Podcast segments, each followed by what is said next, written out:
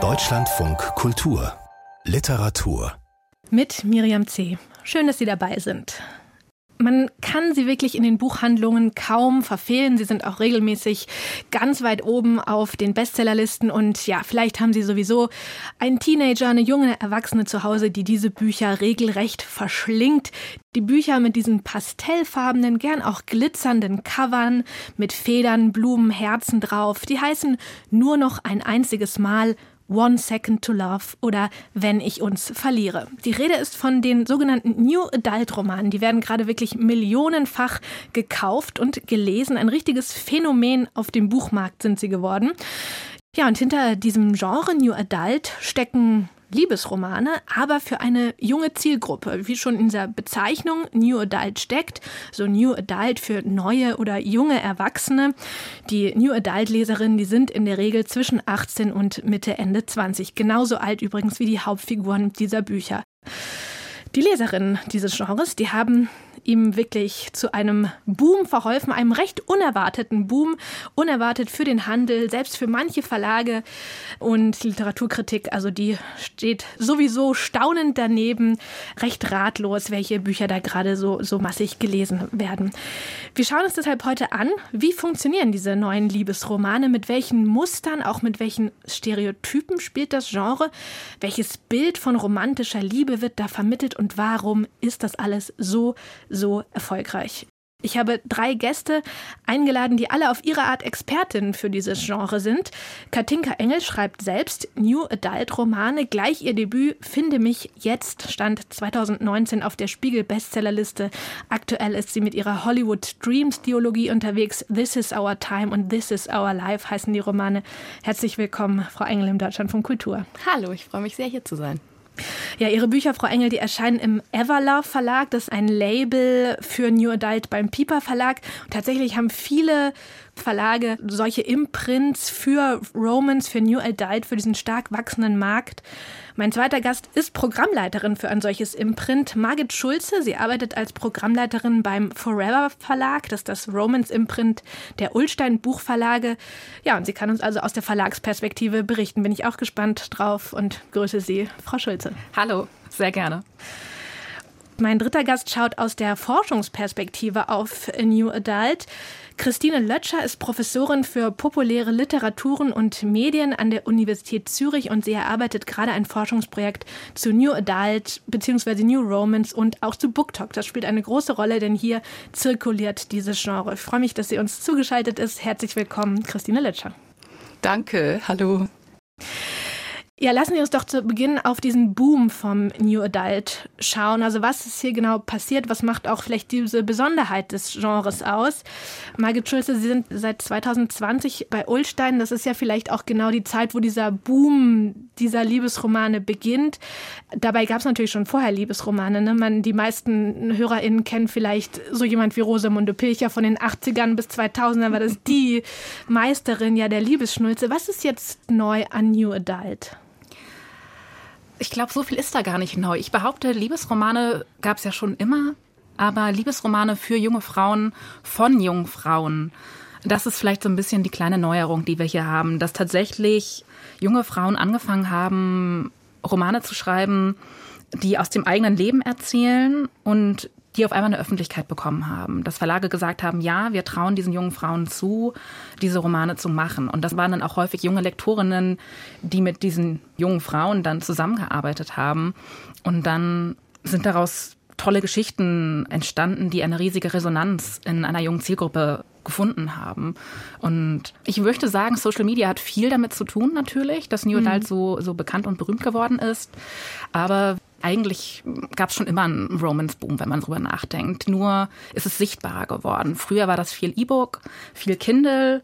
Man hat wenig drüber geredet, sich wenig drüber ausgetauscht. Das waren dann kleine Foren versteckt. Dem haftete so ein bisschen was an, weil in diesen jungen Romanen werden auch Themen verhandelt, die manchmal ein bisschen belächelt werden. Es geht viel um Erwachsenwerden, aber es geht auch wirklich um Liebe und auch um explizite Szenen. Es geht um Sex und plötzlich wird über diese Themen in einer viel breiteren Öffentlichkeit gesprochen. Und ich glaube, das hilft total bei diesem Romance-Boom. Ja. Und auch, dass die Bücher schöner geworden sind. Mhm. Früher war das viel der nackte Mann auf dem Cover, der klassische Nackenbeißer, das Nackenbeißer-Cover.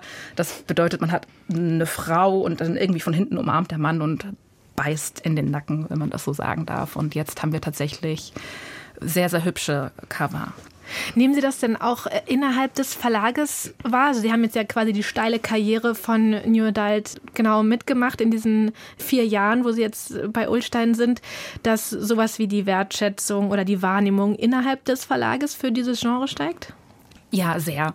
Es kommt tatsächlich auf die Abteilung an. Die Abteilung Marketing zum Beispiel war von Anfang an dabei und hat von Anfang an auch mit TikTok und Instagram viel dazu beigetragen, dass das Genre groß wird, auch im Verlag. Auch Vertrieb hat sehr schnell geschaltet und mitbekommen, dass das Bücher sind, die sich sehr toll verkaufen lassen. Und die alteingesessenen Abteilungen, vielleicht die Presse, wenn man das so sagen darf, im Feuilleton spielt New Adult bis jetzt fast noch gar keine Rolle.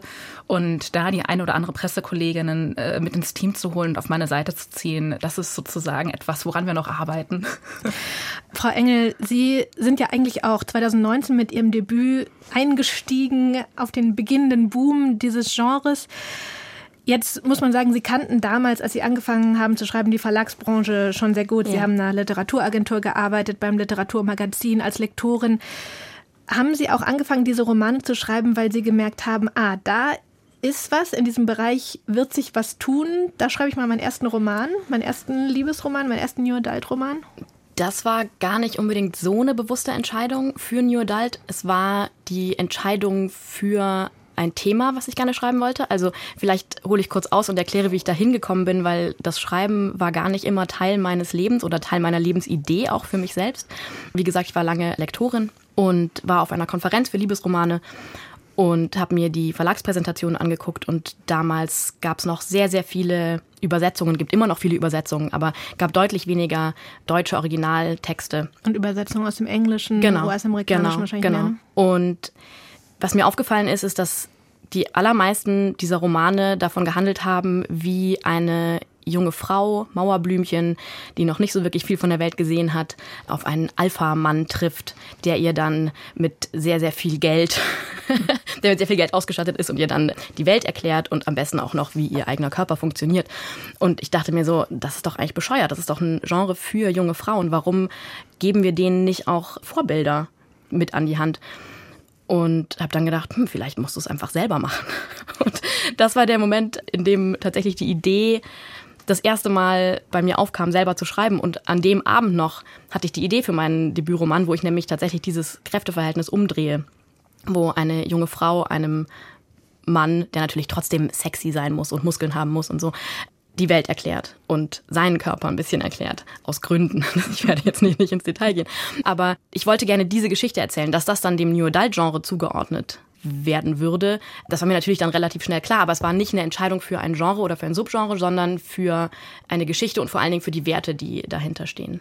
Und wie würden Sie jetzt die Bücher beschreiben, die Sie schreiben? Sind das Liebesromane? Sind das sexy Liebesromane oder Gegenwartsromane, Weltfluchtromane? Ich würde schon sagen sexy Liebesromane, aber immer mit einer empowernden feministischen Note, ohne mit dem Holzhammer drauf zu hauen. Also ohne moralischen erhobenen Zeigefinger. Man, man liest diese Bücher und ich würde mir wünschen, dass man danach so ein bisschen, sich so ein bisschen empowernd fühlt.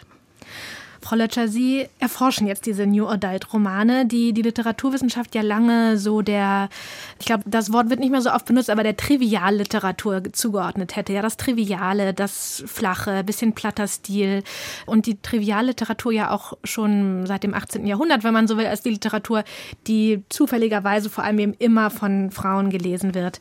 Ich denke mal, es ist jetzt auch kein Zufall, dass Sie eine Professur nicht für triviale, sondern für populäre Literatur haben. Aber was würden Sie denn sagen, wenn man es historisch historisch betrachtet. Frau Schulze hat gerade gesagt, Liebesromane gab es schon immer. Was ist jetzt genau dieses Neue an New Adult? Ja, ich denke, das Neue daran hat tatsächlich viel mit dem Alten zu tun, nämlich dass hier die Liebesnarrative, die wir seit dem 18. Jahrhundert kennen, aufgegriffen werden, dass damit gespielt wird, dass sie, wie Frau Engel ja jetzt beschrieben hat, auch umgedreht werden. Und das zeigt ja auch, wie viel Potenzial in diesem Genre steckt. Und gleichzeitig geht es noch um etwas anderes. Und zwar, und das interessiert mich auch sehr, und zwar, dass auch im Kontext dieser feministischen Mainstream-Bewegung, wie man das nennen könnte, was seit MeToo sich jetzt ausgebreitet hat, dass hier ein Genre sich angeeignet wird von Frauen oder auch von queeren Menschen. Es ist ja nicht nur ein weibliches Genre das immer eben, Sie haben es gesagt, stigmatisiert wurde, das als mhm. trivial galt. Und nachdem Fantasy so einigermaßen salonfähig wurde, ist das jetzt vielleicht das letzte populäre Genre, das eben durch auch Social Media Communities diese Aneignung und dieses Empowerment erfährt. Und das finde ich als Kulturwissenschaftlerin sehr interessant zu beobachten. Also es scheint mehr als nur ein kommerzielles Phänomen auch zu sein, sondern es geht auch mit so einem neuen Selbstbewusstsein, würden Sie sagen, auf Seite der Rezipientin einher? Ja, denn man lässt sich jetzt nicht mehr von, also das sind ja nicht nur männliche, aber sagen wir mal, der Literaturbetrieb ist schon immer noch etwas patriarchal geprägt, um das milde auszudrücken. Und man lässt sich jetzt da nicht mehr vorschreiben, welches die Kriterien sind für gute Literatur. Also es muss nicht alles innovativ sein. Es muss nicht immer um ein Ausloten der Wirklichkeit mit einer neuen Sprache gehen. Also ich will das auch gar nicht gegeneinander ausspielen, aber das sind die Kriterien, mit denen New Adult jetzt nicht viel zu tun hat, sondern da geht es eher darum, diese Narrative oder Tropes, wie man sie nennen will, die schon lange durch die Kultur zirkulieren, einfach neu auszuprobieren, mit ihnen zu spielen und dabei auch Spaß zu haben. Und ich denke, auch das ist ein wichtiger Aspekt, das Lesen gerade in dieser den Frauen, dem weiblichen zugeschriebenen Lesekultur halt immer auch Spaß gemacht, ein Element von Weltflucht, aber auch ein Element von sich mit der eigenen Gesellschaft und der Rolle darin auseinandersetzen, dass sich das beides nicht ausschließt, Emotionalität und Analyse. Also ich denke, das sind Dinge, die da einfach auch selbstbewusst jetzt behauptet werden. Frau Schulze, Sie nicken gerade so. Ist das etwas, was Sie auch vom Publikum gespiegelt kriegen oder artikuliert? Das läuft wahrscheinlich so ein bisschen subtil darunter. Ne? Es kommt jetzt wahrscheinlich niemand und sagt, ha, ich lese das jetzt mit neuem Selbstbewusstsein. Ja, aber ich glaube, das merkt man schon, dass die Leserinnen sehr, sehr selbstbewusst sind, offen auf mhm. Social Media drüber sprechen, über die Romane. Auch wenn auf Social Media zum Beispiel eine Bloggerin diese Texte kritisch auseinander nimmt, dann sind das ganz andere Gesichtspunkte oder Stichpunkte, die da genannt werden, was wichtig ist in diesen Büchern. Flüssig, zum Beispiel können Sie paar ja, nennen, was Flüssige so Lesbarkeit ist, ist wichtig, mhm. Zugänglichkeit, Identifikation, Identifikation. Wichtig. Sog. Man fängt an zu lesen und man möchte nicht mehr aufhören. Das ist auch für mich ein Kriterium, nachdem ich Manuskripte gerne einkaufe oder beurteile, ist, wenn ich abends müde im Bett um elf Manuskript anfange und ich erst um drei Uhr morgens aufhöre, dann weiß ich am nächsten Tag, ich bin zwar sehr müde, aber ich habe eine Entscheidung getroffen, ich brauche dieses Manuskript. Und ich glaube, das ist das, was eine Leserin auch möchte. Sie möchte unterhalten werden, sie möchte reingezogen werden. Also diese Soghaftigkeit ist ein großes Kriterium und natürlich die Emotion. Bringt mich dieses Buch zum Weinen, zum Lachen? Wie fühle ich mit? Wie stark fühle ich? Wie wütend werde ich? Wie fühle ich mich auch verstanden? Wie fühle ich mich in meinen Emotionen verstanden? Also das ist dann wieder Identifikation auch mit den Hauptfiguren und ich glaube, das ist wahnsinnig wichtig. Wie nehmen Sie das wahr, Frau Engelitz, als Autorin? Sie steht ja auch in engen Kontakt mit ja. Ihren Leserinnen, auf Social Media, auf Lesungen. Wie wird das an Sie herangetragen? Gerade diese Identifikation, die großen Gefühle? Also ich bekomme super viele Nachrichten von Leserinnen, die sich gesehen fühlen, die sich verstanden fühlen, die das Gefühl haben, dass ihnen das Buch weitergeholfen hat auf die eine oder andere Weise. Manchmal auch, wie ihnen das Buch über eine schwere Zeit hinweg geholfen hat oder wie sie sich bekräftigt fühlen in einer Entscheidung oder so, die sie getroffen haben für sich. Da passiert schon sehr, sehr viel Austausch. Und ich lese das auch alles. Ich schaffe es nicht mehr, auf alles tatsächlich zu reagieren. Aber wenn mir eine Leserin eine bewegende Nachricht schreibt, dann interagiere ich auf jeden Fall immer mit hm. denen auch, ja. Ich würde gerne ein bisschen in diese Muster und äh, konkrete Tropen, also das Wort haben wir jetzt auch schon genannt, von New Adult gehen. Also wahrscheinlich hat das Genre immer zu einem gewissen Grad, Genre Literatur, egal ob es jetzt Fantasy oder Liebe ist, dass es gewisse Vorhersehbarkeiten in der Geschichte gibt. Ja, bestimmte Wendungen, die also immer wieder auftauchen. Und wenn ich an New Adult also denke, fällt mir sofort ein, Enemies to Lovers. Ja, also zwei Figuren, die sich begegnen, erstmal sich überhaupt nicht ausstehen können, verfeindet sind und dann also allmählich oder manchmal auch schneller, als, als es länger dauert, werden sie also zum Liebespaar.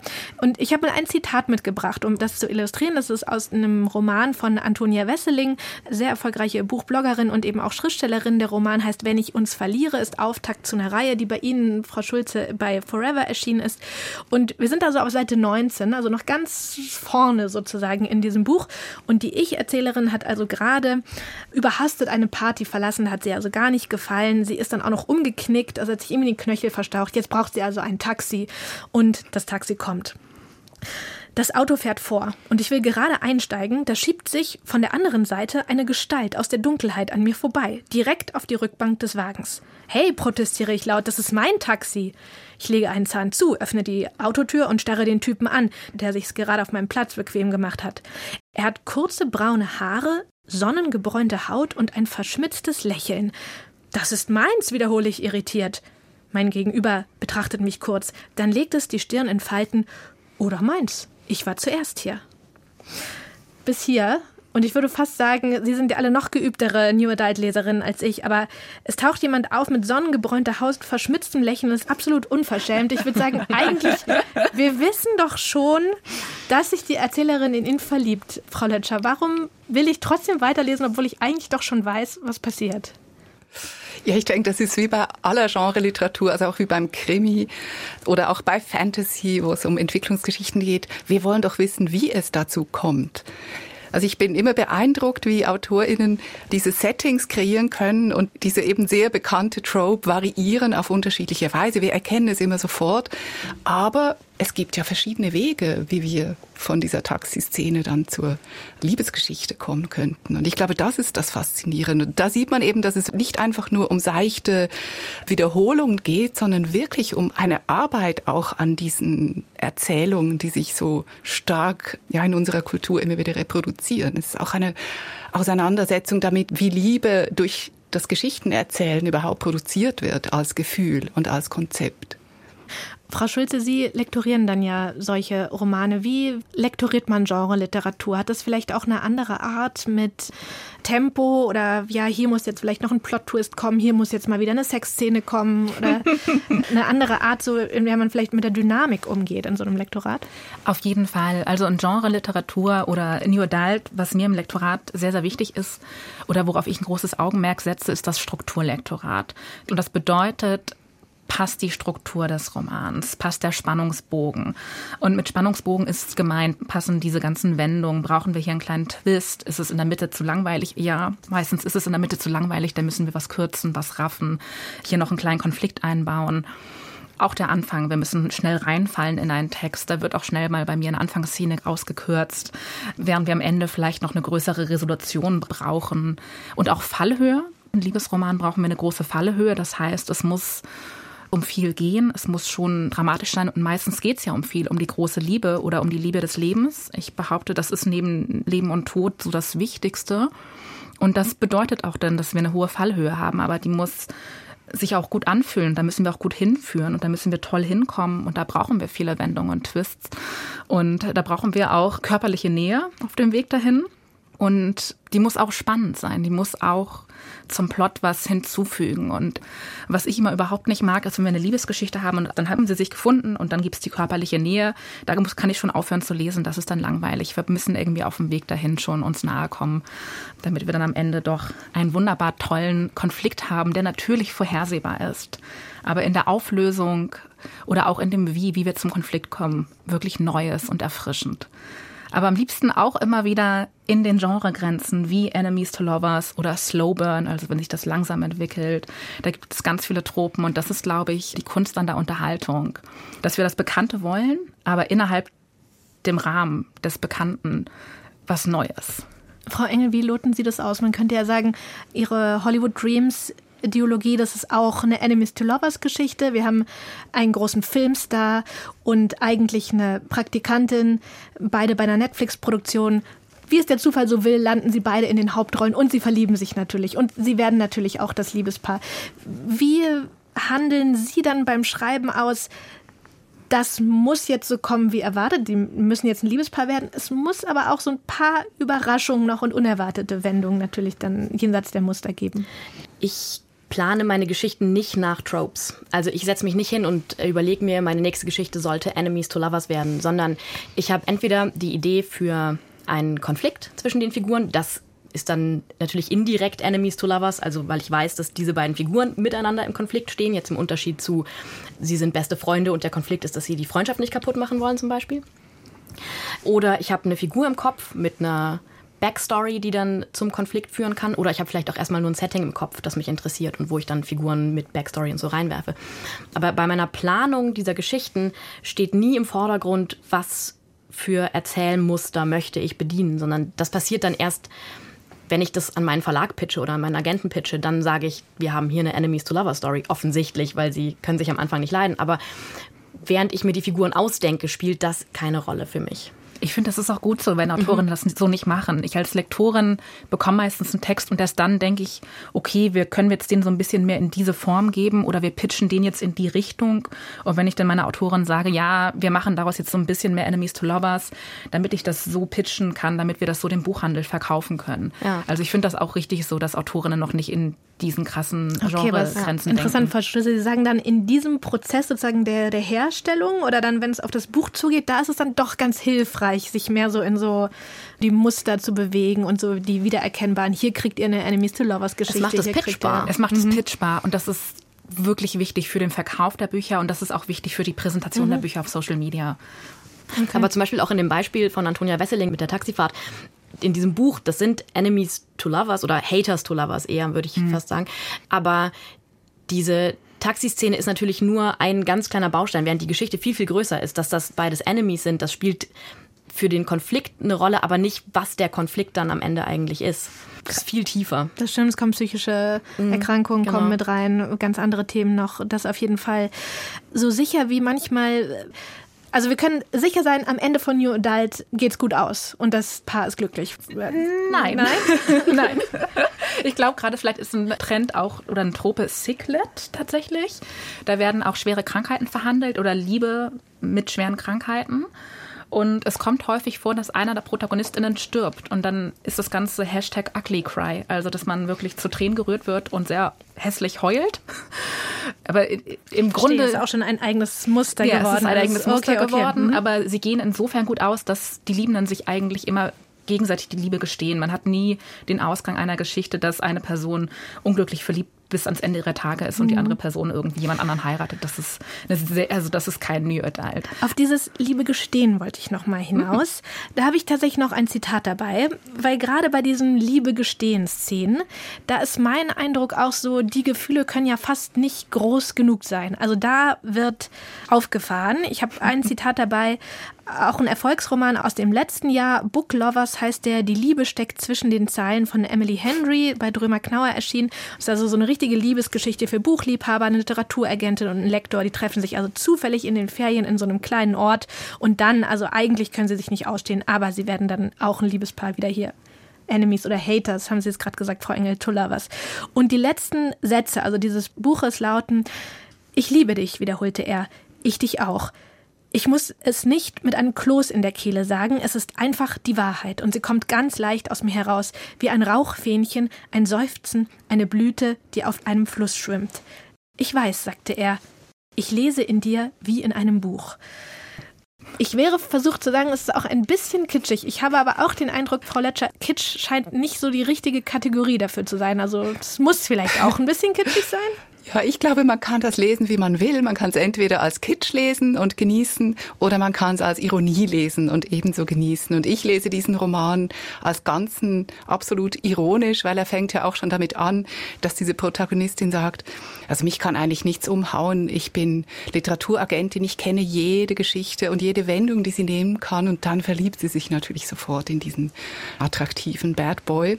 Und wir wissen es auch schon die ganze Zeit. Und das ist das, was mich auch so fasziniert an New Adult. Und das ist ja auch bei den Romanen von Ihnen, Frau Engel, wo es um diese Netflix-Produktion und auch mhm. viel um Social Media geht. Das ist ja da auch so spannend, dass die Auseinandersetzung mit der Rolle von Medien in unserem Leben, sei es nun das Lesen oder das Bingen von Serien oder eben die Aktivität auf Social Media, dass das alles eben dazugehört. Und darin unterscheiden sich diese Texte eben doch ziemlich von den Pilcher-Roman, die so die letzte mhm. Generation gelesen hat. Frau Engel, hätten Sie so eine Szene ironisch geschrieben oder bisschen Kitsch, bisschen großer Pinsel können Sie auch genießen? Ich kann schon auch Kitsch genießen, aber mir passiert es selber immer wieder, dass ich so ein bisschen einen Moment von Comic Relief automatisch in so kitschige Szenen reinschreibe, um das ein bisschen aufzulockern, mhm. weil es mir auch schnell zu viel wird. Ich bin tatsächlich im Privaten ein relativ unromantischer Mensch, so dass es mir deutlich auffällt, wenn was kitschig ist. Und bis zu einem gewissen Grad gehe ich super gerne mit.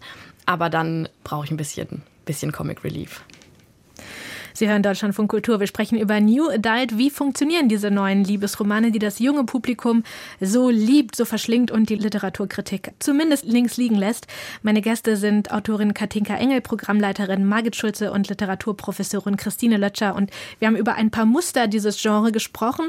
Ich möchte aber auch auf die Stereotype des Genres kommen. Enemies to Lovers, Haters to Lovers, vielleicht jetzt noch ein recht harmloses Muster, wenn man so will. Es gibt aber auch ein paar Figurenkonstellationen. Frau Engel, Sie haben eine schon so angesprochen.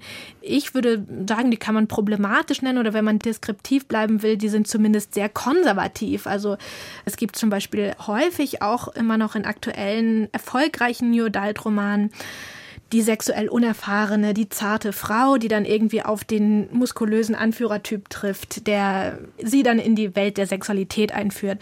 Ich habe zuletzt die Romantasy-Serie Fourth Wing von mhm. Rebecca Jaros gelesen. Da ist es ja eigentlich auch so.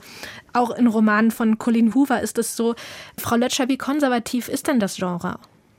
Ich glaube, das Genre deckt alles ab von wirklich konservativ und auch teilweise problematisch je nachdem, wie man es liest. Obwohl ich im Seminar mit meinen Studierenden über Colin Hoover diskutiert habe, da gab es etwa fünf verschiedene Meinungen dazu, wie konservativ und wie reaktionär diese Liebesgeschichten eigentlich sind. Das fand ich schon mal interessant. Aber dann gibt es auf der anderen Seite ja ironische Texte, feministische Herangehensweisen, queere Erzählungen auch Erzählungen, wo es um mehrere Beteiligte gibt, jetzt nicht nur das heteronormativ monogame Paar. Also ich denke, alles ist möglich.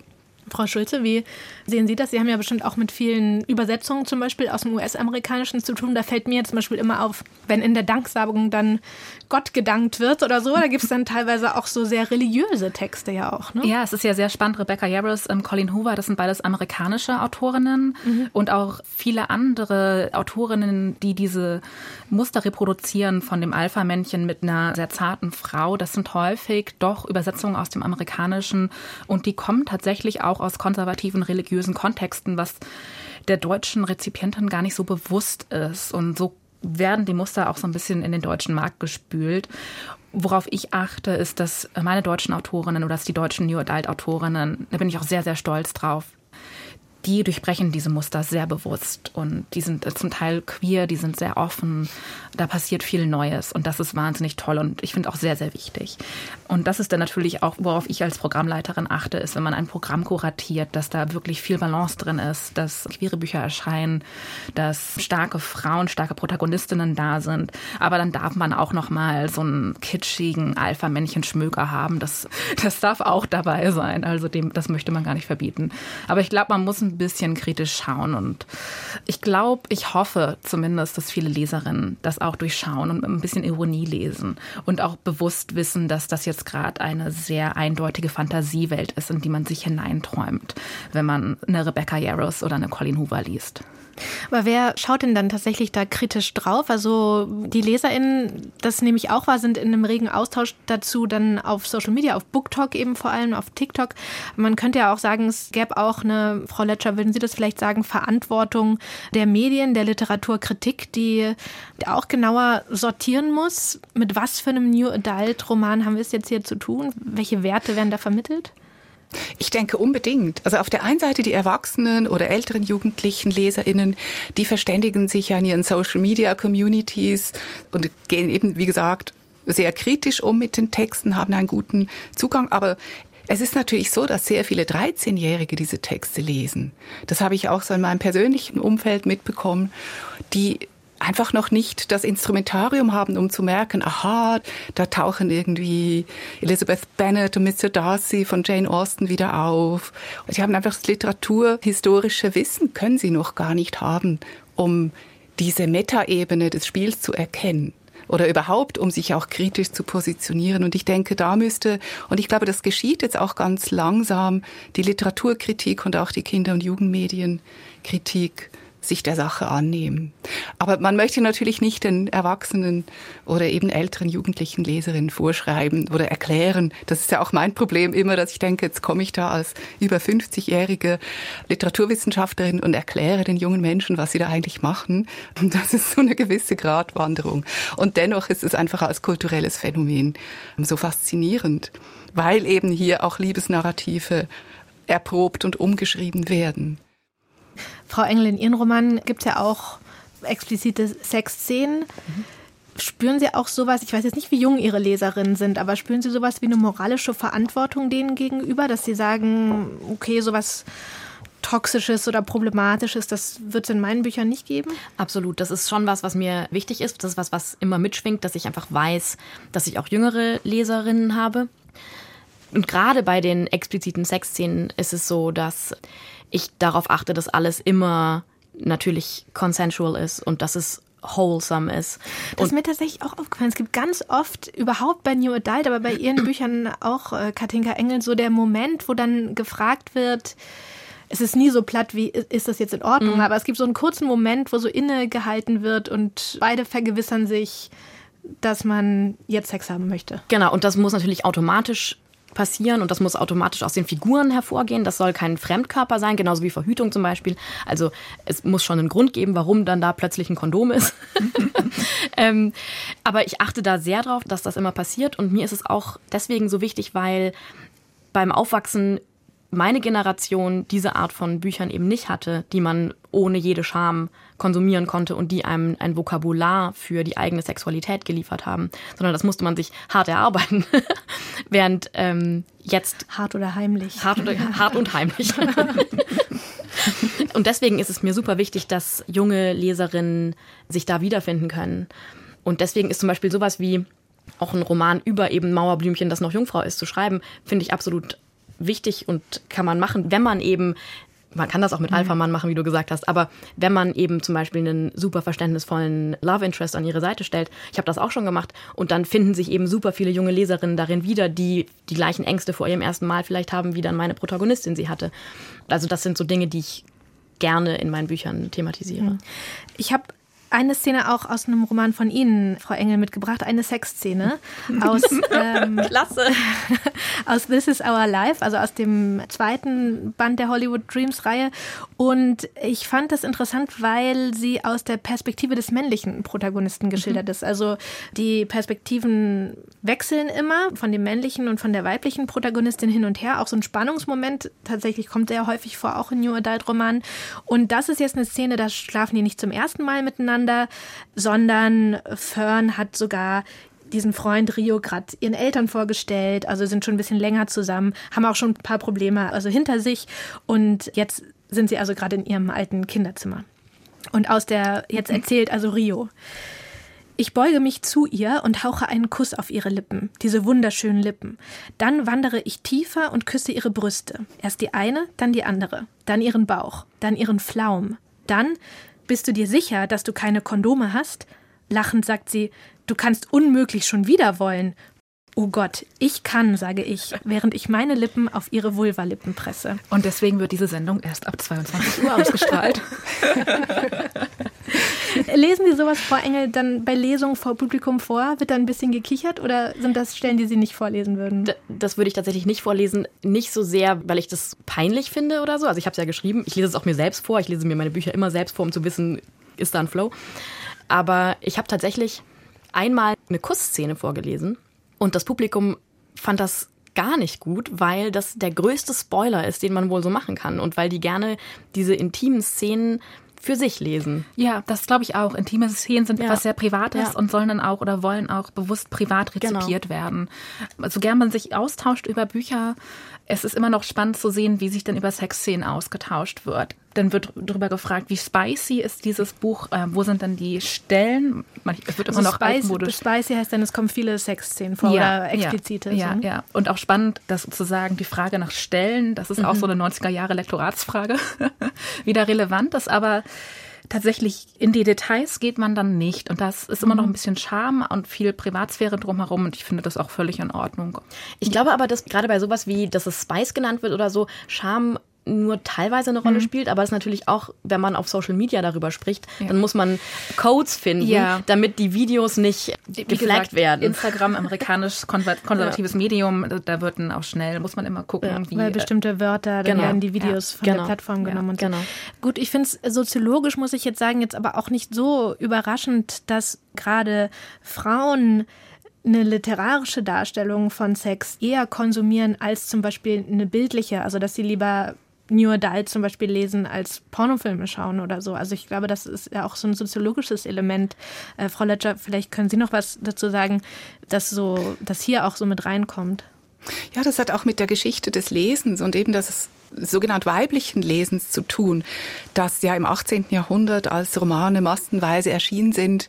Die wurden natürlich auch für Frauen geschrieben und an Frauen vermarktet wurden dann entsprechend gelesen und man warf ja dann den Frauen in der sogenannten Lesesuchtdebatte mhm. vor, dass sie sich in erotische Traumwelten hineinsteigern bei der Lektüre. Also das ist auch eine Kulturtechnik, wenn man so will, wenn man das jetzt auch umdreht und eben im Sinne dieses Empowerments sagt, ja, so, das sind weibliche erotische Fantasien, die immer mit dem Lesen zu tun hatten. Und deswegen denke ich eben, also ich glaube, das ist ein ganz wichtiger Punkt auch bei New Adult, dass die Lust am Lesen und die Lust an der erotischen Imagination wirklich zusammengehören. Historisch, wenn man sich darauf einlässt, auf diese Art von eben weiblich konnotierter Literatur. Ich glaube, diese Stelle jetzt gerade aus dem Roman von Frau Engel war recht typisch. Also es gab diese Übereinstimmung, beide wollen Sex haben. Es gab diesen Moment auch mit der Verhütung, geht um Kondome. Ich hätte den Verdacht, aber das müssen Sie vielleicht sagen, Frau Lötscher, Sie haben mehr Romane gelesen, dass es aber schon gewisse normative Grenzen in den Sexszenen sich abspielen. Also, dass es auch andere konsensuelle Praktiken gäbe, die aber nicht vorkommen. Also es gibt einen gewissen Rahmen, der okay ist, darin vorzukommen. Oder bin ich zu Ja, streng? also ich denke bei New Adult ganz klar, was dann bei Liebesromanen oder erotischen Romanen für jetzt ältere Leserinnen oder ein allgemeines Lesepublikum anders ist.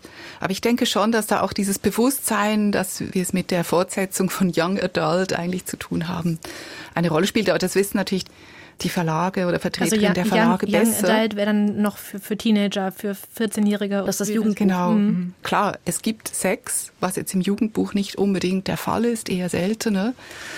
Aber eben im Rahmen von Praktiken, die vielleicht eben doch immer noch auf die eigene Fantasie setzen. Und vielleicht ist auch das der Grund, warum solche Szenen eher weniger vorgelesen werden oder diskutiert werden, ist mir auch aufgefallen. So in den Diskussionen über New Adult haben wir über alles Mögliche gesprochen, über Geschlechterstereotypen und Beziehungen und Psychologie und was da alles sonst noch hineinspielt, aber eigentlich wenig über diese Sexszenen was man eigentlich tun sollte, weil ich glaube wirklich, dass hier auch eigentlich auch ein Klischee der weiblichen erotischen Fantasie bedient wird. Das, das ja, aber ich glaube, dass das auch daran liegt, dass New Adult-Romane ja keine Erotik-Romane sind. Also im New Adult ist es immer noch so, wir haben zwar diese expliziten Szenen, aber die fügen sich ja in eine Handlung ein, die wichtiger ist als die Erotik. Und dann wird es schwierig, kinkieren Sex darzustellen oder zu beschreiben, weil der muss, der muss ja in der Geschichte begründet sein.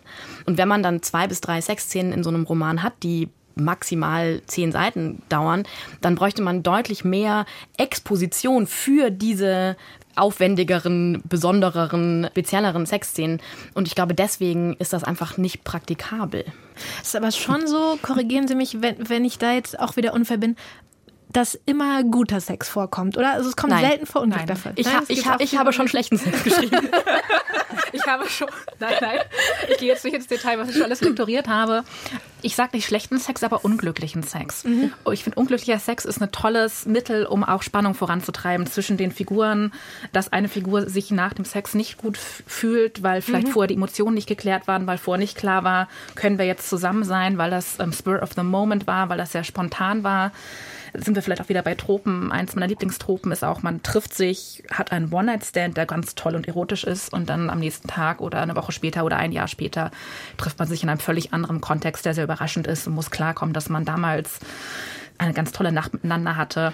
Und ich glaube, bei New Adult ist auch wichtig, dass wirklich Sex Teil des Plots ist, wie du meintest, Katinka, dass dann wirklich das gut eingewoben ist und nicht plotbeherrschend ist, mhm. aber auch nicht abmoderiert wird, wie es ja häufig in anderen Romanen der Fall ist.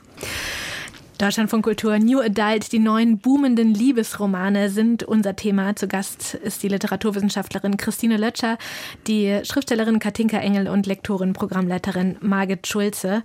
Wir haben über ein paar Muster, Stereotypen des Genres gesprochen. Ein großer Teil des Erfolgs von New Adult liegt aber auch in der Vermarktung. Vermarktung kommt mir schon fast wie ein zu kleines Wort vor, denn es gibt einen richtigen Diskurs, also über diese Bücher, Diskussion, vor allem auf der Plattform TikTok TikTok, auf dem sogenannten BookTok, wo also diese Romane zirkulieren.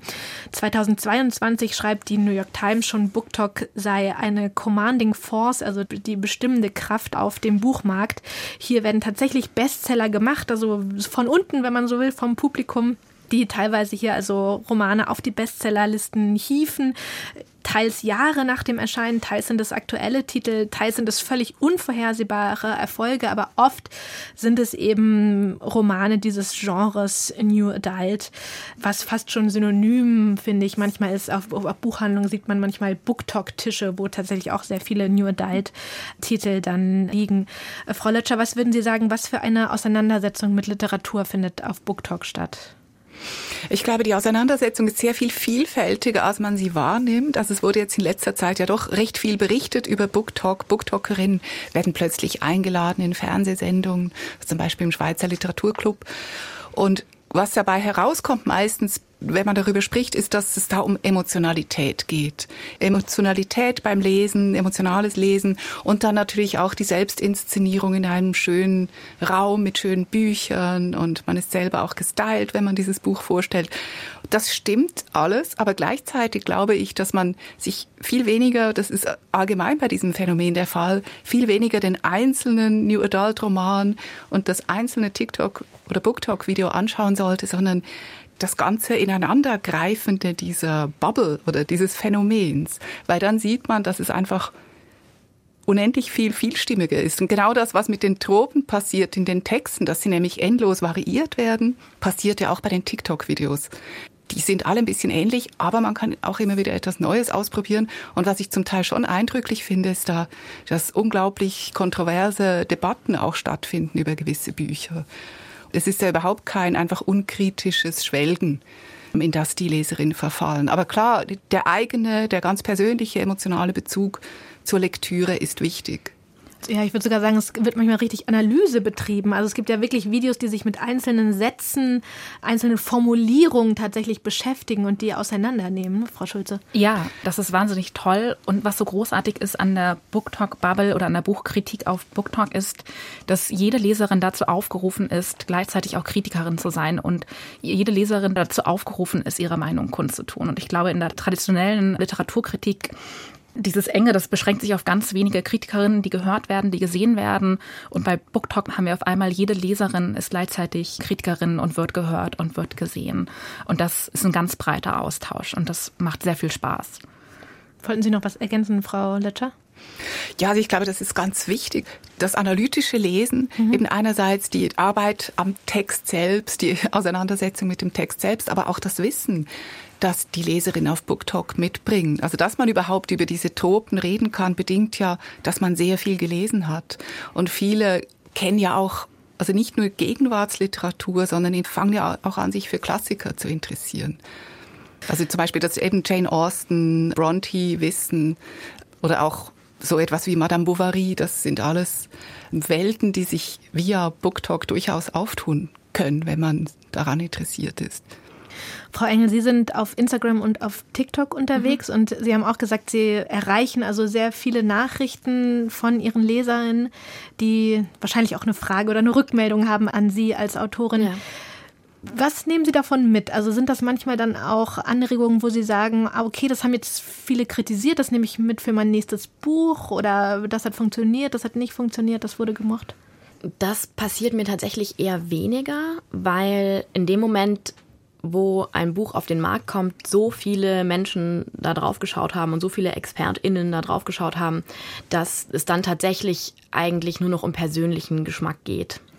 Aber natürlich kriegt man auf TikTok mit, was für Bücher gut funktionieren oder was für Tropen zum Beispiel nicht beliebt sind. Sowas, ich glaube, das allerunbeliebteste gerade ist Accidental Pregnancy, wenn die Protagonistin plötzlich schwanger wird ich habe sowieso keine Geschichte im Kopf, wo das passiert, aber vielleicht hält einen das dann davon ab, auch mal in so eine Richtung zu gehen, könnte ich mir vorstellen. Und dann kommt sozusagen die Rückmeldung von den Leserinnen, ah, die Geschichte fand ich jetzt blöd, weil sie wird dann schwanger und das war mir zu viel Realität in, in meiner Traumgeschichte. Das oder? sind dann so Videos, wo es einfach wirklich darum geht, welche Tropes mögen wir nicht. Okay. Und dann einigen sich alle auf Accidental Pregnancy. Interessant. Und Aber ansonsten, ich kriege Kritik schon mit. Aber das ist eben dann meistens, wie gesagt, Geschmackskritik und das fließt jetzt nicht wirklich in die Planung meiner Bücher mit ein. Vor allen Dingen, weil auch ich so ein bisschen den Drang habe, in meinen nächsten Büchern dann alles so ein bisschen anders zu machen, damit es mir selber nicht langweilig wird dabei. Und dann ist es schwierig, sich daran zu orientieren, was ich schon gemacht habe. Frau Schulze, Sie hatten vorhin auch gesagt, dass dieses Genre New Adult nach ganz anderen Kriterien eben auch bewertet wird von den Leserinnen, zum Beispiel eben auf BookTok, als es jetzt eine klassische Literaturkritik machen würde wahrscheinlich auch ein Grund dafür, dass es einfach eben im Feuilleton so wenig vorkommt, dieses Genre. Also einmal ganz einfach, das Genre ist darauf überhaupt nicht angewiesen, dass mhm. es irgendwie Verbreitung über klassische Medien, über das Feuilleton findet. Aber eben, und das geht mir eben manchmal auch so, wenn man davor stünde, das jetzt rezensieren zu müssen nach formaler Innovation, nach der Fülle von Ambivalenzen, die da sind, die, die gibt es eben dann manchmal nicht. Dann gibt es klarere Positionen oder die sprachliche Komplexität ist nicht vergleichbar vergleichbar mit den Romanen, die nächste Woche für den Preis der Leipziger Buchmesse nominiert werden oder sowas. Sie haben schon ein paar genannt, aber wer würden Sie sagen, wer macht die Kriterien für New Adult, also die Qualitätskriterien, wenn man so will, für New Adult? Die Leserin am Ende. Aber sind es nicht auch bestimmte sehr erfolgreiche Bloggerinnen, die einen Ton angeben oder ist es inzwischen tatsächlich so demokratisch? Ich würde sagen, inzwischen hat sich das ein bisschen herauskristallisiert. Es gibt jetzt große TikTokerinnen mit einer großen Followerinnenschaft. Es gibt große Autorinnen, die sind groß vernetzt, die bloggen meistens auch über andere Bücher. Aber das Spannende ist, dass die ich möchte jetzt nicht sagen, die sind nicht besonders anspruchsvoll, aber der Anspruch an ein Buch ist, dass sie unterhalten, was man unterhalten wird. Und man wird unterhalten, indem man etwas schnell und einfach weglesen kann. Und das bedeutet auch, dass nicht die Sprache nicht reduziert ist, aber einfach klar und eindeutig. Und vielleicht ist das eines der wichtigsten Kriterien. Und vielleicht auch, dass etwas unerwartet ist, also ein Plot-Twist, der wirklich aufregend und überraschend ist, das kann auch dazu führen, dass ein Buch einfach hervorragend bewertet wird. Weil dann gibt es TikTok-Videos, die sind so, oh mein Gott, ihr könnt euch nicht vorstellen, was in diesem Buch passiert. Mhm. Das ist dann auch sehr Aufmerksamkeit stark. Würden Sie denn darin, Frau Lötscher, eine Diskursverschiebung sehen, die jetzt für dieses Genre speziell oder vielleicht für Genre-Literatur im Allgemeinen gilt? Oder haben wir es hier mit was Dauerhaftem, was Größerem zu tun, was die Macht über die Qualitätskriterien sozusagen angeht? Ich würde sagen, wir haben es mit was Größerem zu tun, das sich auch schon länger angekündigt hat, nämlich auch schon mit Fanfiction, die ja präsent geworden ist in dem Moment, was das Internet gab, wo eben alle ihre eigenen Geschichten über andere Geschichten schreiben konnten. Und viele New Adult Autorinnen kommen ja auch aus der Fanfiction Szene. Ich würde sagen, was sich da im Moment so an die Oberfläche jetzt drängt, der Sichtbarkeit auch im Literaturbetrieb, durch die wahnsinnigen Buchverkäufe ist eine neue Lese- und Schreibkultur, die eben sehr viel partizipativer ist, die vielleicht, das wissen wir noch nicht so genau, einfach sehr genau hinschauen, so ein bisschen zum Einheitsbrei neigt wegen der äußerst kommerziellen Form, in der die Bücher verkauft und, dann eben auch rezipiert werden auf Social Media. Aber ich finde das eben gerade auch interessant zu beobachten. Das Ganze ist also so wie die ganze Populärkultur im Moment, auch mit Fernsehserien, das ist alles hochkommerziell und wir haben jetzt ja auch immer wieder gehört, dass man schon ans Publikum denkt, spätestens im Verlag, bevor man die Bücher publiziert, dass es wichtig ist, was die Leserinnen wollen. Und gleichzeitig ist es eben doch auch ein Ort, wo wichtige gesellschaftliche Fragen ausgehandelt werden. Und für mein Gefühl ist es fast spannender, was im Moment in diesem, so rund um New Adult diskutiert wird, eben, also Beziehungsformen für die Zukunft. Was passiert eigentlich in dieser ganzen Debatte um Identitäten mit dem heterosexuellen Paar, auch mit all den Geschichten, die wir mit uns tragen? Wie können wir die für eine vielleicht vielfältigere Zukunft auch in Bezug auf Beziehungen was können wir mit diesen alten Geschichten anfangen?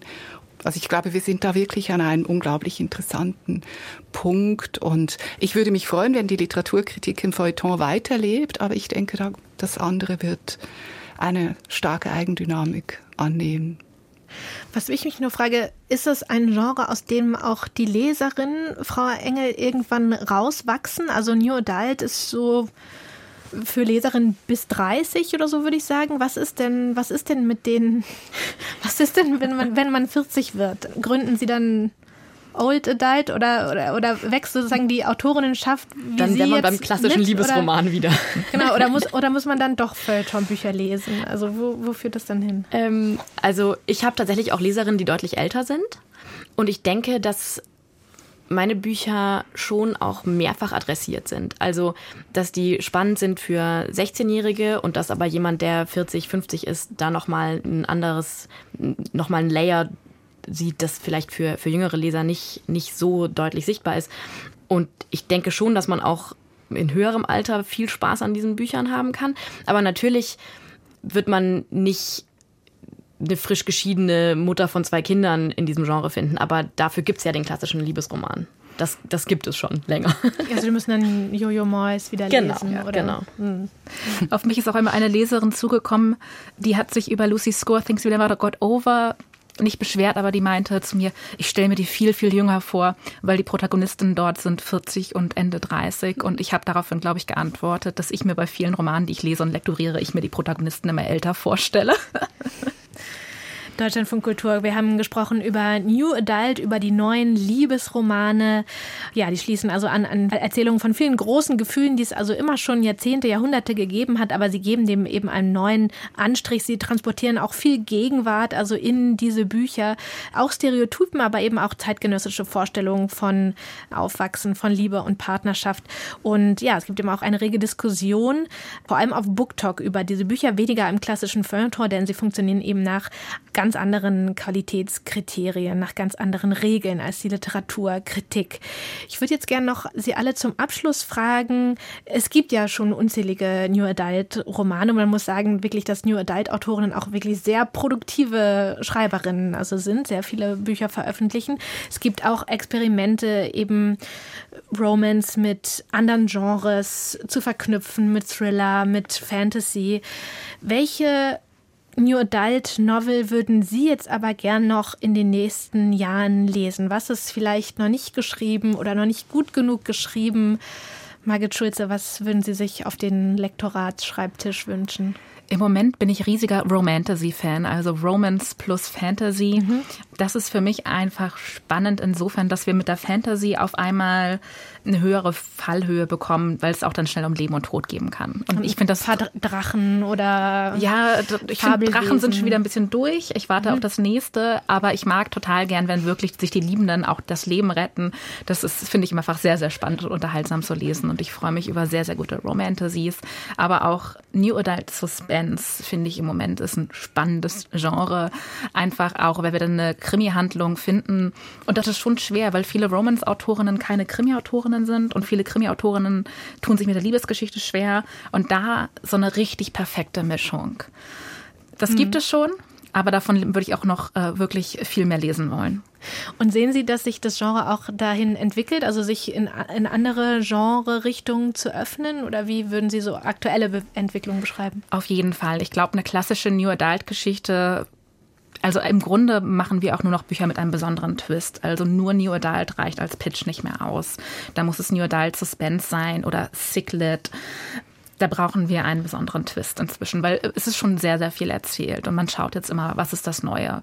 Und mit Romantasy ist, ich habe ich das Gefühl, da ist gerade ein Fass aufgemacht, wo das ist das im Moment einen endlosen Boden hat. Das, es ist schon, es macht schon Spaß. Ich glaube, da gibt es viel Neues. Da wird gerade viel experimentiert, viele neue Welten werden erschaffen.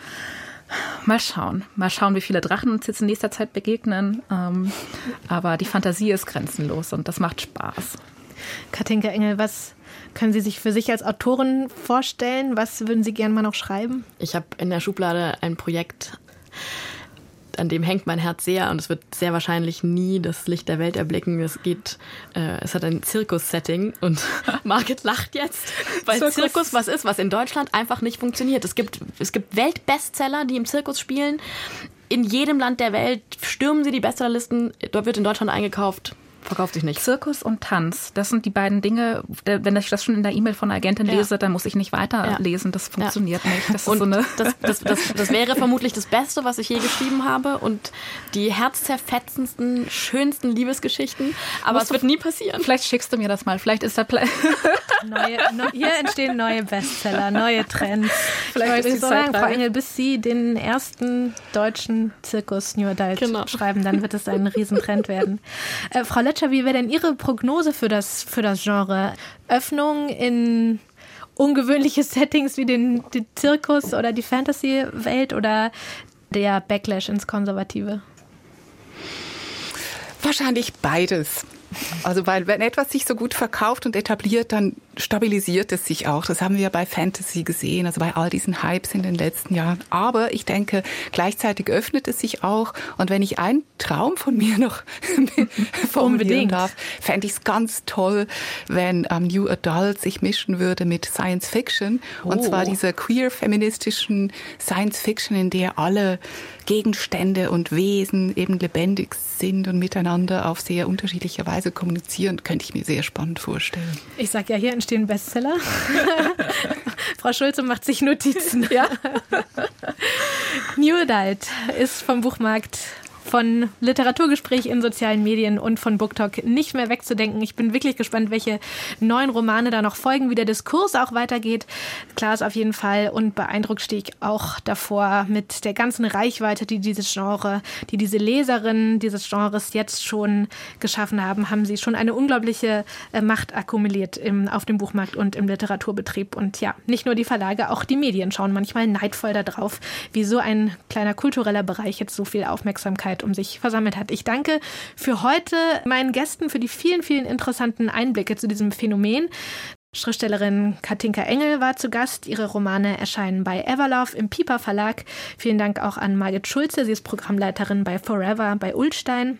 Und danke auch an Christine Lötscher. Sie ist Professorin für populäre Literaturen und Medien an der Universität Zürich. Danke, dass Sie alle hier waren im Deutschland von Kultur. Vielen Dank für Vielen die Einladung. Dank. Vielen Dank.